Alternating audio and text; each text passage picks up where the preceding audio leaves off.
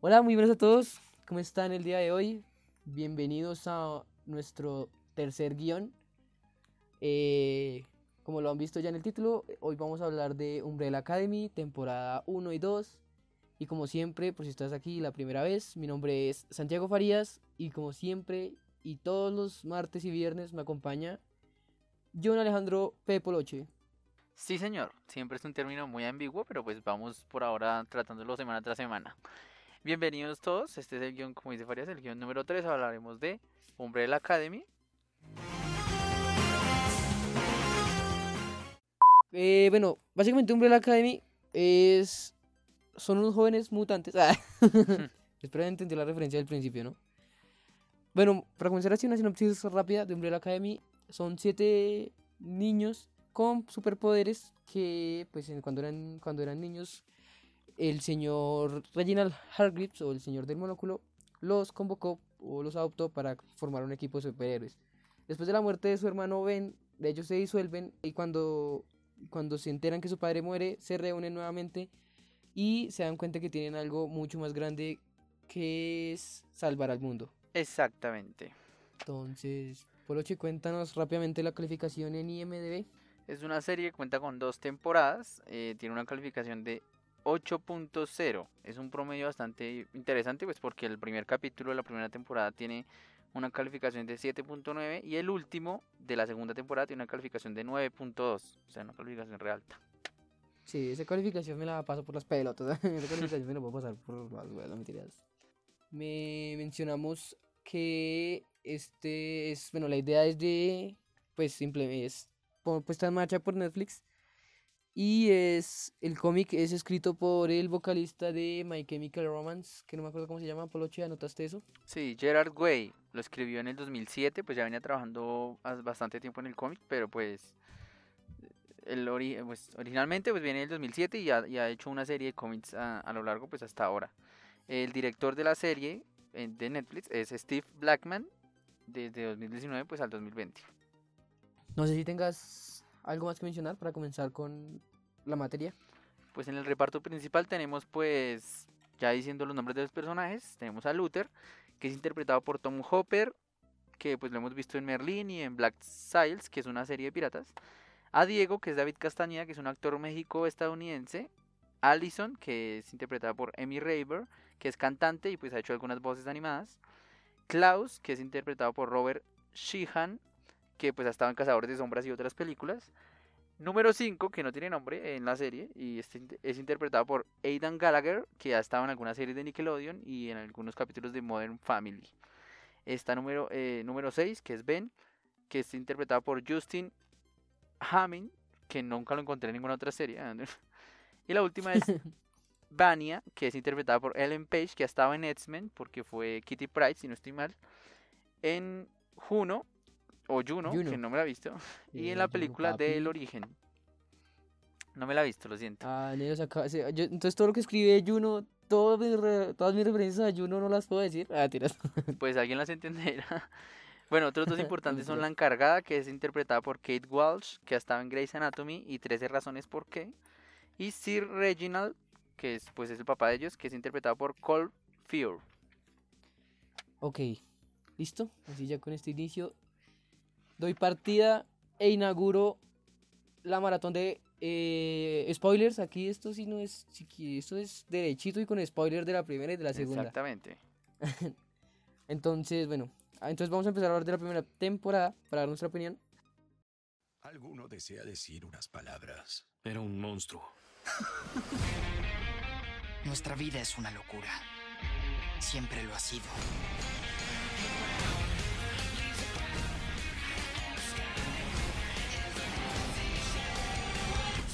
¿Esa es mi falda? Oh, sí, esta. Me mantiene fresco ahí abajo.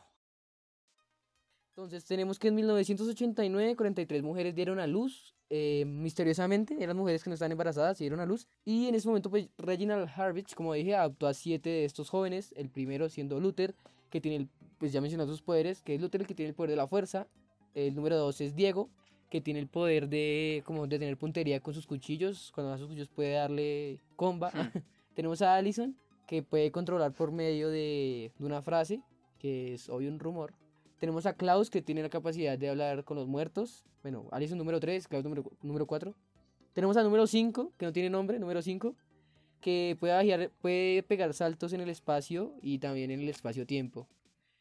Y tenemos al número 6, que es Ben, que puede, puede invocar a criaturas, eh, no sé, creo que aquí en la serie la muestran como, pul como un pulpo así alienígena desde su Sí, cuerpo. como un calamar, como... Sí, exacto. Y está muerto. y tenemos a Vania. Vania que al parecer no tiene poderes. Bueno, eh, básicamente la trama de la primera temporada es que después de la muerte de su padre, Reginald Harvest, o el señor del monóculo, eh, sus hermanos se reúnen para pues este funeral. Y es que lo primero que se le viene a la mente de Luther es que alguien de ellos fue el que mató al padre.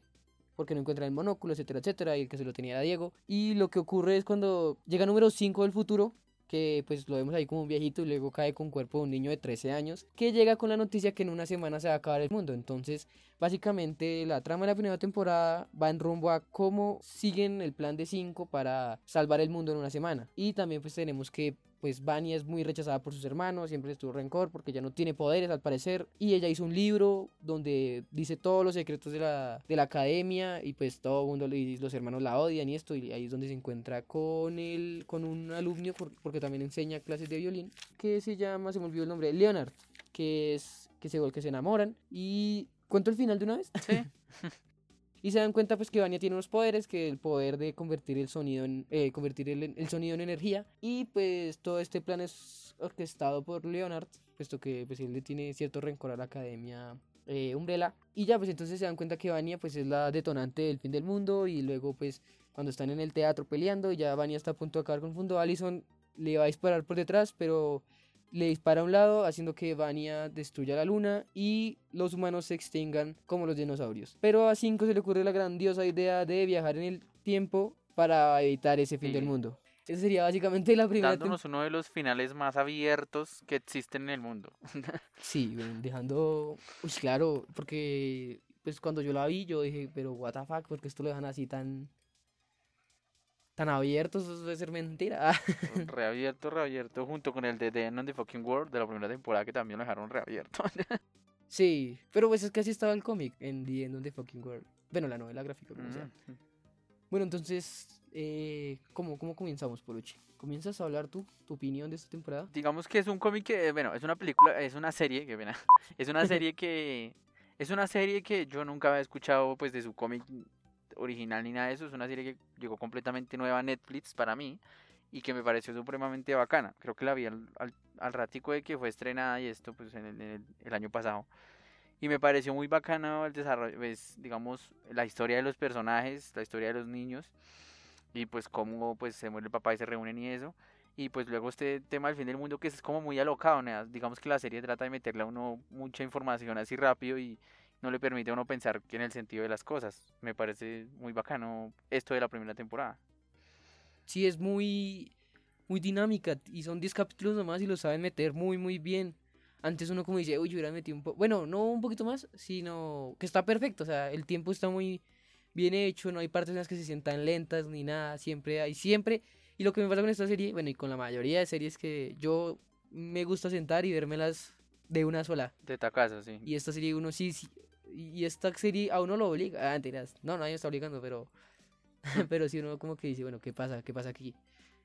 Y, y, y pues entonces me pareció muy chimba como, pues como lo manejan, yo tampoco he escuchado los cómics, yo no recuerdo cómo di con esta serie, no me acuerdo si, creo que fue Sebastián el que nos la recomendó, o pues no recuerdo.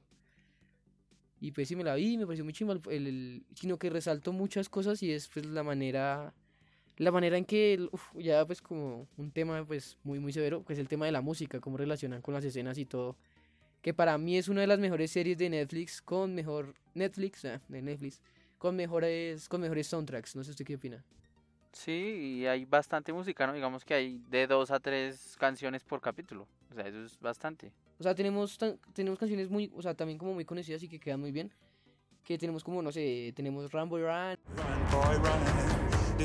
no Don't Stop Me Now o o esta, no me acuerdo de la canción. Eh, aquí está. Sí, sí, la tengo aquí en mi lista de, de Spotify porque es la que escucho cada vez que me levanto. I think we're alone now. Que es este montaje como el del primer capítulo en el que están bailando y muestran las habitaciones. Esa escena me parece muy, muy chimba, güey.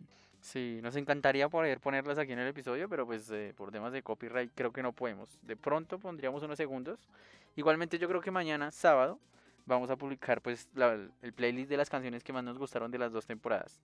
Entonces, sí, este tema digamos de que fueron superhéroes también eh, de pequeños y eso y se dividieron, pero cada uno siguió su camino, algunos sí siguieron utilizando sus poderes y otros no. Es bastante bacano la primera temporada, pues nos, nos meten a Vanya que supuestamente no tiene poderes y como más o menos a la mitad ya, bueno, aquí empiezan a arreglar cosas, a empezamos a arreglar cosas. Ya a la mitad de la, tempor- de la, de la temporada nos están mostrando que es la que más más poder tiene, por así decirlo, y la más peligrosa y que el papá la drogaba para, o bueno, la sedaba para que no, para que no fuera un peligro y, y todo este tema. Entonces es, sí, la serie tiene mucha información, pero sí la maneja bien y no se siente saturado uno, no se siente que, que, que digamos, pero qué, no entiendo ni mierda, no, es- está bien organizada. Por otro lado también tenemos pues este, este tema de la comisión con número 5 y pues que vienen a matarlo, Hazel y Chacha, que son unos personajes muy Sí. chimbas, como asesinos y no sé, muy muy severo. Quieren buscar a número 5 y con los problemas de la comisión porque él quiere cambiar el tiempo y el tiempo no se puede cambiar y está la encargada que también pues es una villana que me parece me parece muy muy chimba, ¿no? Como esos villanos así tipo mm, tipo Joker que parecen que se ven como muy normales y luego son horror psicópatas también con unos planes súper locos. Sí, o sea, tienen su personalidad pseudo normal, pero digamos que fuera esto siempre quieren sus que no es el típico villano con un plan malvado y eso, sino, no sé, tiene su su centro bacano. Eh, ya pues no sé si, si ya pues como para ir terminando, pues a mí hay una parte, hay la parte en la que Vanya mata a, a Leonard, porque bueno, pues el malo de toda esta historia pues es Leonard, el que, pero como el villano de la primera temporada, por decirlo así, Sí. aparte de la encargada, que es el que quiere acabar con, es, con la academia pues sombrilla, porque pues cuando era, él nació en la misma fecha que ellos, pero él no es especial y... Básicamente él es un... ay, ¿Cómo se llama este? Él es un... Él, era, él es un Incredible. Él es el Incredible de, de Umbrella Academy, pero sin botas, cohete. ah. Y bueno, entonces eso sería pues de la primera temporada. A mí, o sea, bueno, ya antes de eso, a mí me gusta mucho, digamos, en la parte en la que se, como que ya tratan de tener un final chimbita, que es creo que el capítulo 6 o 7, y 5 devuelve el tiempo y, digamos, ya habían aclarado su relación y esto, Allison y, y Luther, y me pareció muy gonorrea que, digamos, devolvieran el tiempo y eso nunca pasó, eso se borró. Y, Ah, y otra cosa que me parece fuerte de la primera es pues cuando Klaus viaja en el tiempo y le toca vivir una guerra, se enamora y pierde al muchacho y todo eso, entonces me parece muy bacano y pues un poquito fuerte. Ah, sí, no, no, sí, no, no, me faltaba recalcar esos puntos muy, muy chimbas que, o sea, sí es que cada personaje tiene su trama y que la parte, digamos, de, de que Allison pues no tiene la custodia de su hija porque usaba los poderes con ella y, y no sé, y ese capítulo, el, el capítulo, ¿cómo es que le- el- eso tiene un nombre que no me acuerdo, pero lo voy a buscar aquí rápidamente en Netflix, que el nombre es una chimba y el, se- y el, o sea, los nombres son lo mejor, Sí, ya miramos. Se... El día que no fue, que es el capítulo 6, y luego el capítulo 7, que es el día que sí fue. Sí. Estos capítulos son severos. Y bueno, y también resalta pues que, que, pues que número 5 intentó como hacer un trato con la encargada y, y pues lo que hizo 5, es que 5 también es una, una chimba ese man. Y lo que hizo fue meterse en la, en la, pues en la comisión para ver cómo podía arreglar y engañó a un poco de gente por allá y tiene una pelea y casi mata a la encargada. Sí, sí, sí. Ese, ese tema de la comisión es bastante Mira. bacano. Entonces vámonos con la segunda temporada. Aquí vamos a hacer...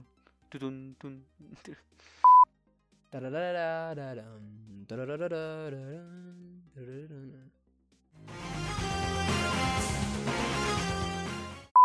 Los siete hermanos se han teletransportado a Dallas, Texas y han aterrizado en años consecutivos entre 1960 y 1963.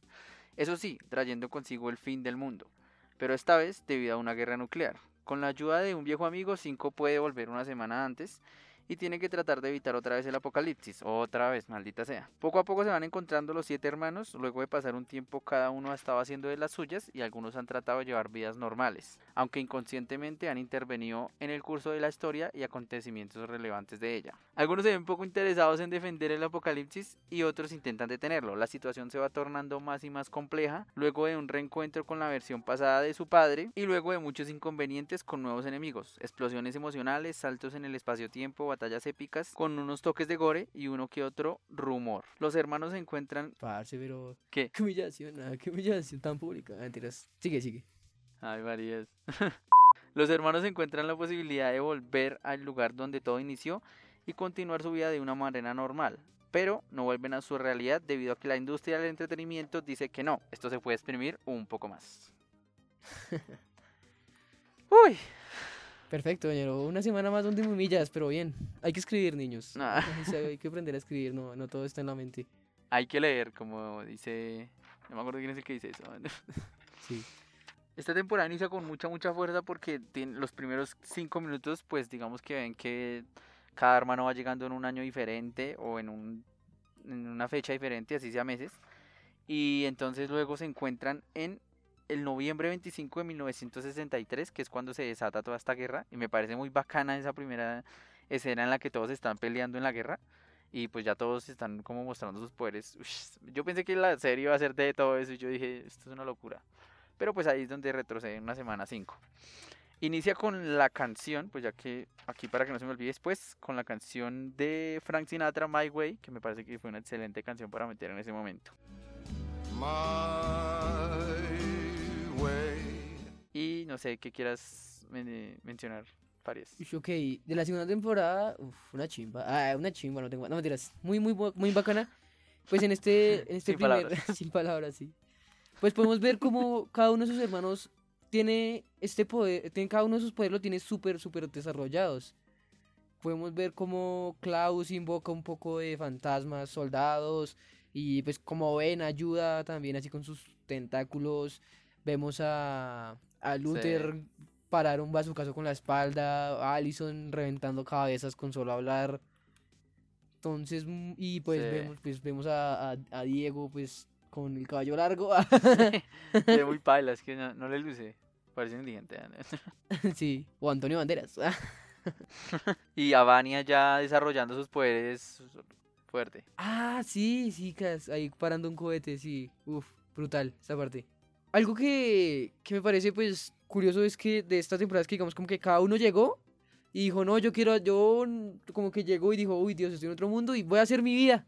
voy a hacer mi vida. Pongo ejemplo, Sí, pongo ejemplo a Alison, güey, esta vieja hasta se casó. O sea, no tengo nada contra las mujeres, ¿no? Pero se casó. sí, marica, en un año, porque esa fue la que llegó creo que más... Eh, ¿no fu- fue la última? No, no recuerdo el orden en- de caídas.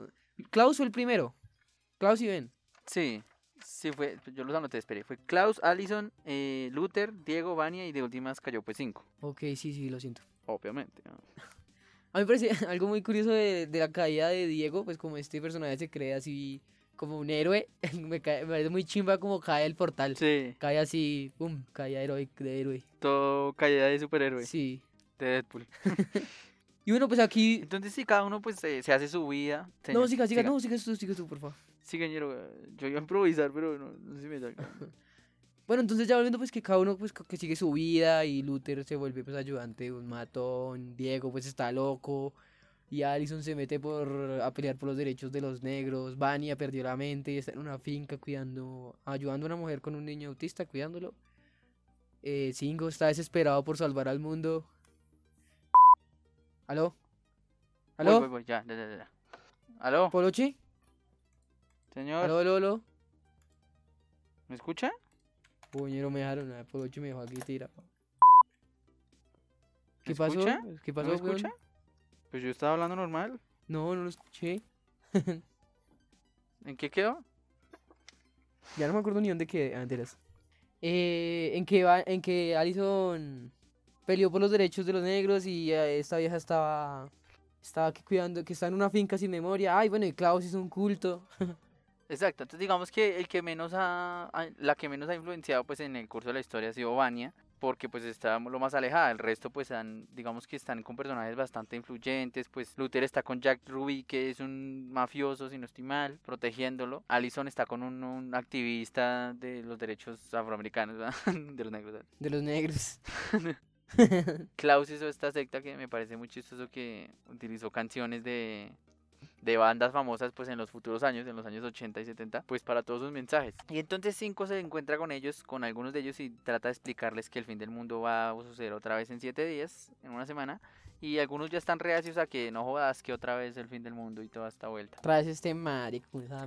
Otra Otra vez, pues de otra cuento vez. antes. Pero pues ahí entonces van pensando entonces qué pueden hacer, se reencuentran con el papá, digamos que es más joven y es como un poco más frío que el de lo que era inclusive a- después. Mm. Y, y pues ellos como que están molestos con el papá por la manera en que los crió y todo esto.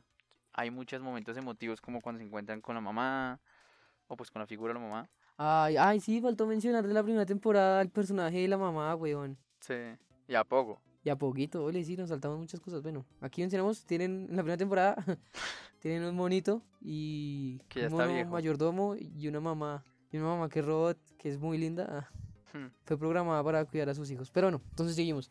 Sí, también pues se dice que eh, Re- Reginald Har Hargreaves estaba, es- está con esto de los 12 majestuosos, 12... Sí, involucrado como en esta organización de los 12 majestuosos. que también creo que existió en la vida real, pues la verdad yo no sé mucho de historia de Estados Unidos, pero que sí creo que también existió en la vida real. Y bueno, en fin, ellos, ellos eh, ya pues aquí están, todo gira en rumbo al, asesin- al asesinato de John F. Kennedy, que pues ocurrió, ocurrió en Dallas, en, en Texas, en 1963. Sí, creo que sí.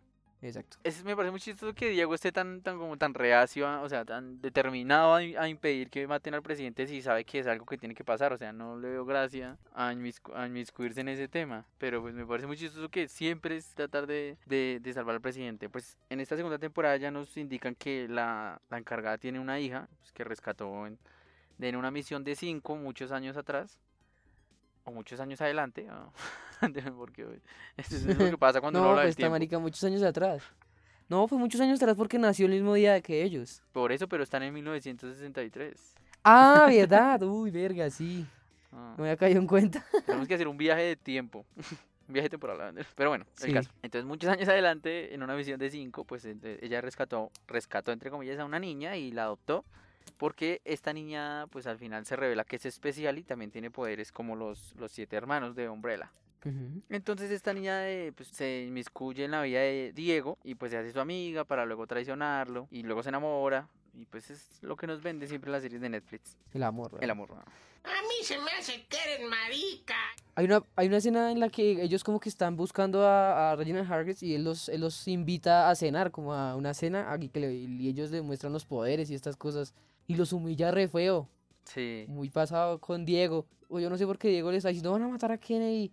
Y él dice, ah, deja de ser un héroe, que no sé qué, que no puedes, o algo así. Y lo humilló re feo. tiene la, la, ¿cómo se dice eso? La, Mentalidad. la, sí, la mentalidad del héroe que... Pero bueno, le proponen un, un trato pues a cinco para poder salvar a los hermanos y es que tiene que matar a los que están encargados de la comisión y pues él decide aceptarlo pues solo para salvar a sus hermanos. Entonces va, es una escena que también es bastante gore, bastante fuerte, pero es muy bacana, que es de cinco, que es un personaje supremamente chévere, que es cuando va y mata a todos los de, que son, no sé si son como más de 15, 20 personas, y va y los mata a todos con un hacha.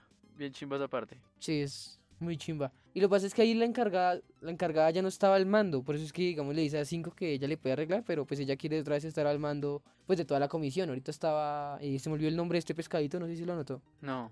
Bueno, en fin, estaba otro man ahí que la verdad pues creo que en los cómics con lo que pues he visto, la verdad no se leído, solo como que los he ojeado por ahí, porque ya los encontré piratas. eh, el man sí tiene bastante importancia. ¿Qué pasó? Lo siento. Es que una parte que me da mucha risa es cuando ella llega y piensa que todavía es encargada y pues el pez está ahí y le dice que, que va a ser que, que el nuevo jefe es ese man. Y ella dice, he tenido, bueno, es que la traducción españoleta dice, he, te- he hecho cagadas más grandes que él. y el marica le dice, hay que comer fibra. Ah, Y esa parte sí, sí, sí, me da mucha risa. Me dio mucha risa cuando la vi. Ah, sí, con este que también hace de Pogo, ese actor.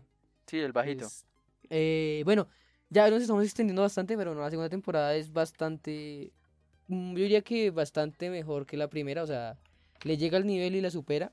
Aquí pues repiten que nuevamente Vania va a ser la que Desate el fin del mundo. desate el apocalipsis, exacto, sí.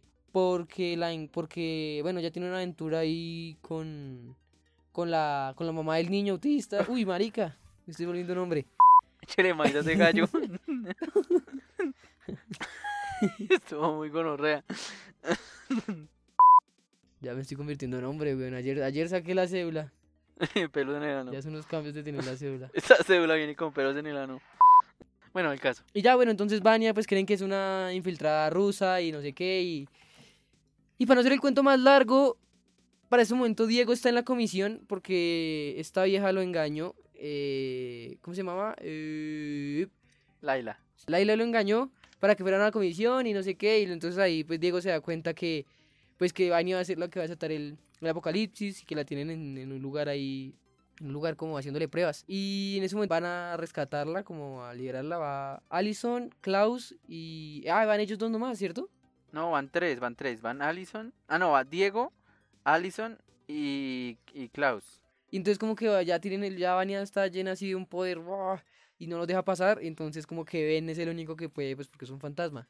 Y esta escena es muy chimba porque como, o sea, es muy severo porque le dan cierre, cierre como a este arco de un fantasma, o sea, ¿quién hace eso? Sí, severo. O sea, le dan, le dan fin a a la historia de Ben, por así decirlo. Sí.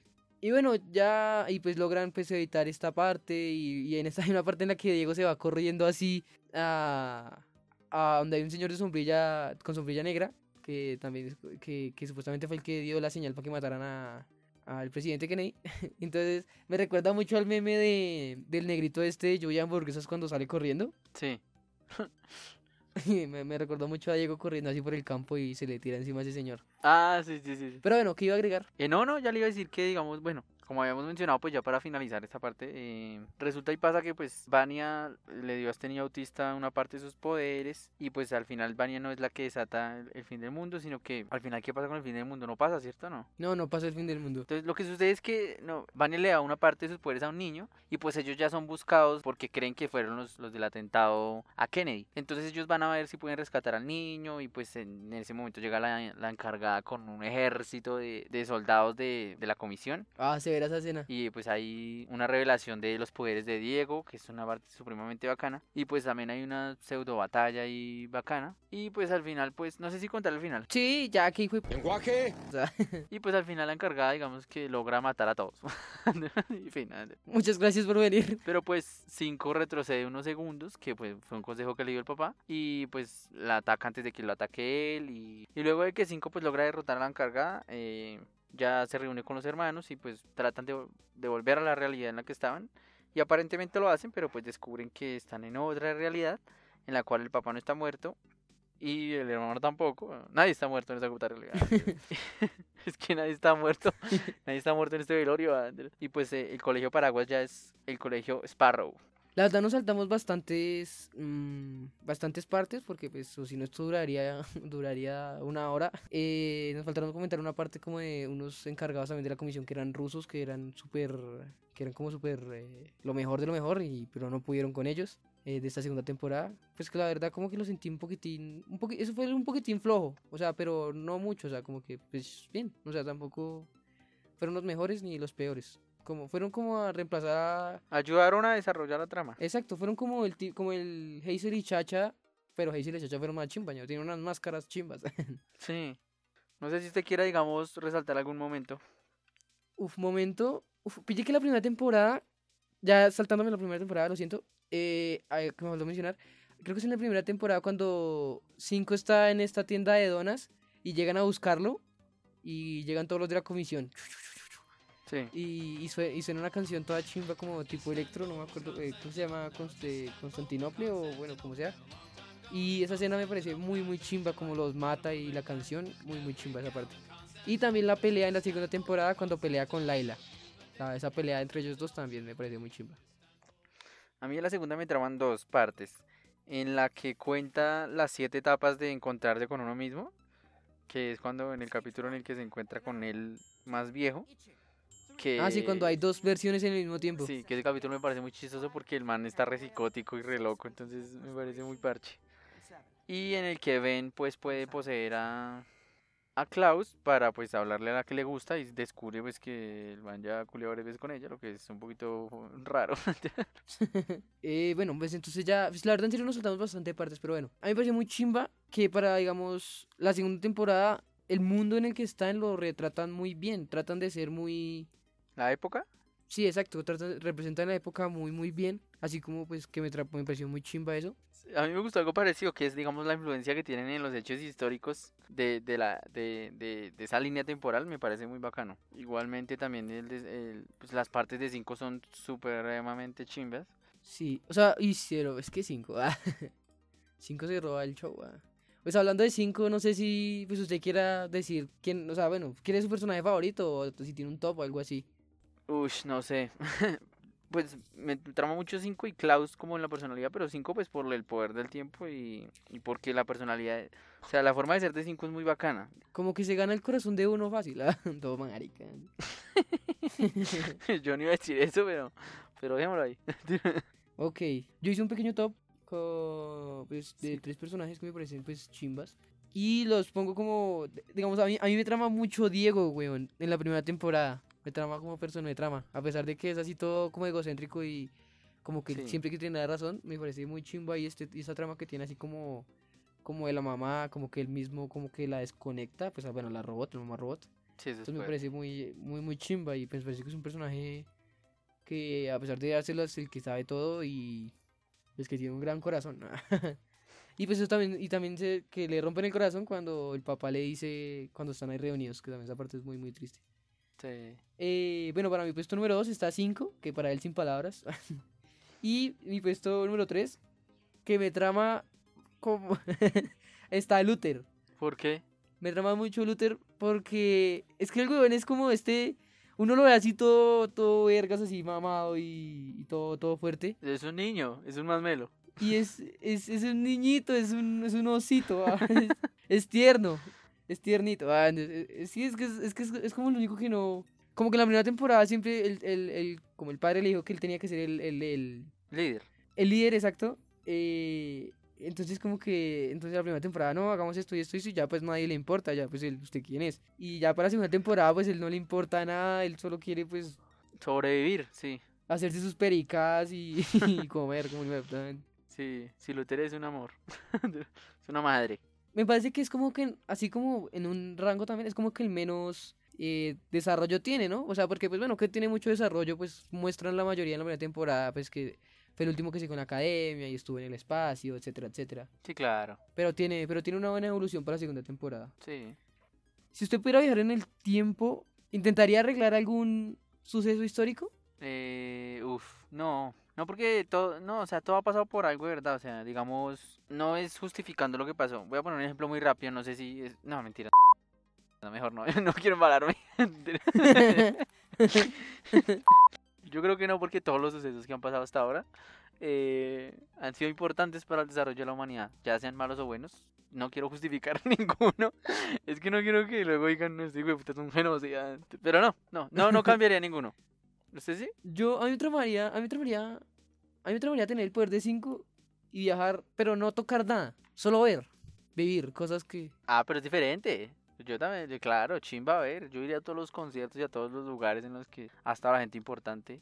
Y ya, pero no, pero, pero igualmente el ir ya es intervenir. Ah, claro, sí, cualquier cosita, como todo. Pero bueno, aquí no se sabe muy bien y lo que critica la gente es que, pues que Umbrella Academy no tiene como una... O sea, no saben cómo se maneja muy bien el tiempo. Esperamos que en la tercera temporada nos respondan esto. Sí, porque es bien, bien trinca. Sí, o sea, lo más probable es que digan que son líneas alternas. Mm, puede ser. La gente se limpia el culo. Lenguaje. La gente se lava las manos siempre con eso. Son líneas alternas. No, pues que chimba. Pues sí, y, o sea, pero lo raro es que la comisión no sabe. O sea, puede que haya más comisiones y varias líneas y pues entre ellas no se unan. ¿Sí me entiende? Que puede ser una posibilidad. sí. Uy, pero la verdad faltó, faltó bastante por decir de las series, pero pues aquí está lo más importante, lo que más nos gustó. No sé si usted quiere agregar algo más. Eh, no, digamos que me parece curioso que lo dejaron así reabierto, que fue cuando Reginald eh, muestra que es un alien, pero lo mostraron y ya, y lo Sí, dejaron ahí. no, sí, sí, sí, sí, eso fue como el capítulo que 6, 7, no me acuerdo. Como el 7, creo.